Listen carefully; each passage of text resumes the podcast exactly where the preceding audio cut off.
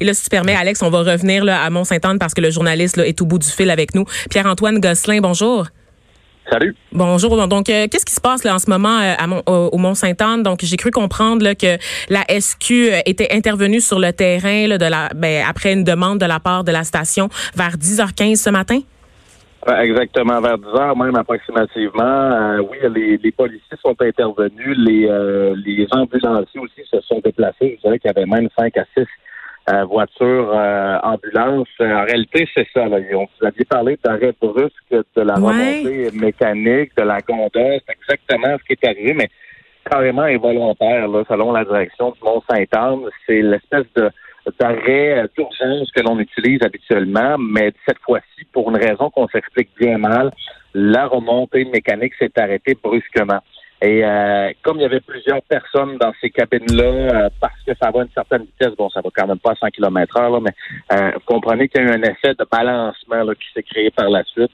Et les remontées, les cabines, en réalité, par la suite, se sont retrouvées jusqu'à un certain point à 90 degrés. Là. Vous savez, vous imaginez un peu comment c'était, mm-hmm. là. C'est soutenu par un câble et à un certain moment, selon des témoins qu'on a rencontrés un peu plus tôt, il y a des vitres de ces cabines qui se sont allées vraiment tout près euh, des câbles en question. Donc, ça vous donne une idée jusqu'à quel point ça a vraiment secoué. Et il y a même des, euh, des, des, des, vitres qui se sont fracassées après les pylônes. OK, quand même. Ben, est-ce qu'on a des blessés? Parce que là, ce que vous me décrivez quand même, ça a l'air euh, ça a l'air d'être toute une frousse là, pour les personnes qui étaient présentes sur place. Mais est-ce qu'il y a eu des, des, des, des cas de blessures rapportés également? Oui, on nous confirme des blessés parce oh. qu'il y a des gens qui sont partis en ambulance euh, également. On a demandé à la direction du Mont-Saint-Anne c'est quoi la gravité des blessures ben au moment où on se parle? On n'était pas capable de nous le dire. On n'était pas capable de nous dire notamment aussi il y avait combien de blessés. Euh, on nous dit que ces cabines-là peuvent contenir, il y en a 80 que ces cabines-là peuvent contenir jusqu'à euh, huit personnes. Donc, on fait approximativement le calcul du nombre de personnes qui pouvaient se retrouver euh, dans ces euh, dans, dans, cette remontée mécanique-là.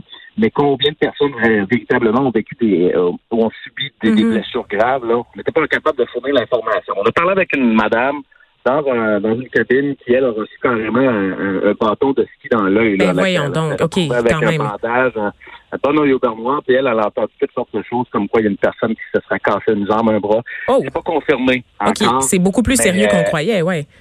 Ben oui, puis au départ, on s'en allait en disant, bon, évacuation, euh, on va voir si tout est correct, peut-être plus de peur que de mal. Mais là, vraisemblablement, quand on est arrivé, la panique était prise. Là. Alors, euh, c'est pas mal le pire scénario pour tout ce qu'il y a. Hein? Puis dites-moi, euh, Pierre-Antoine, euh, au niveau de l'organisation sur le terrain, est-ce que vous trouvez, vous sentez que le centre de ski est bien organisé, donc est prêt à répondre aux besoins des personnes sur place? c'est quoi l'état des lieux à ce niveau-là? Il y avait un médecin au Mont-Saint-Anne, au bas de la pente, pour vraiment vérifier euh, tous les gens à sur place. Bon, quand c'est le temps de parler de prise en charge, admettons, des gens, aussitôt qu'on on a procédé à l'évacuation, oui, bon, les ambulanciers étaient en on a pris le temps vraiment de vérifier tout le monde. Il y avait des patrouilleurs également qui euh, parcouraient la piste pour voir s'il y a des gens qui avaient été euh, évacués, par exemple, de leur cabine, si ils se sont retrouvés à l'extérieur parce qu'il y a des vitres qui se sont fracassées. Donc, inévitablement, il y a peut-être des gens qui se sont retrouvés à l'extérieur. Encore là, on n'a pas cette information-là à l'heure actuelle. Ben, je dirais que la direction du Mont-Saint-Anne travaille très fort là-dessus en ce mhm. moment. Il y avait un médecin pour prendre ces gens-là en charge. Mais là, la question, il y a quelqu'un qui est venu nous voir et qui nous a dit, écoutez, là, la sécurité ici, là, euh, c'est pas la première fois qu'il y a des remontées euh, qui, euh, qui, qui, tombent en panne comme ça. Il y a plusieurs années, c'est arrivé également. Là, la direction nous dit mhm. que cette remontée mécanique-là en question, euh, elle a été vérifiée ce matin. Il y a eu une inspection, que tout était fonctionnel et que ça n'était jamais arrivé avec cette remontée mécanique-là. Donc, il y a des gens qui, qui sont blessés, il y a des gens qui sont en colère, il y a des gens qui étaient, qui, qui, ben, exigent des réponses. Effectivement, on peut les comprendre. Euh, donc, ça, ça, pose toute une série de questions euh, concernant la sécurité euh, de ce type de, de, de, matériel. donc, on va continuer de suivre la situation, Pierre-Antoine. Merci d'avoir pris quelques instants avec nous là, pour faire le tour, l'état des lieux. Au plaisir. Donc, Alex, j'ai cru comprendre que toi, tu avais eu la chance, en tant que recherchiste, de parler là, à quelqu'un qui est présent sur place et ça sera, ouais, euh, on, on, va l'entendre. On va lui parler tout à l'heure, euh, Mario, euh, Mario et Vincent qui vont l'interviewer vers 15 heures, là, une madame qui m'a parlé brièvement. Elle était dans l'accident, heureusement pas blessée, ni elle, ni ses compagnons de ski, mais ils ont eu assez peur là, pour immédiatement stopper leur journée puis rentrer chez eux. alors, c'est toute une frousse qu'ils ont eu de la manière dont elle me le racontait.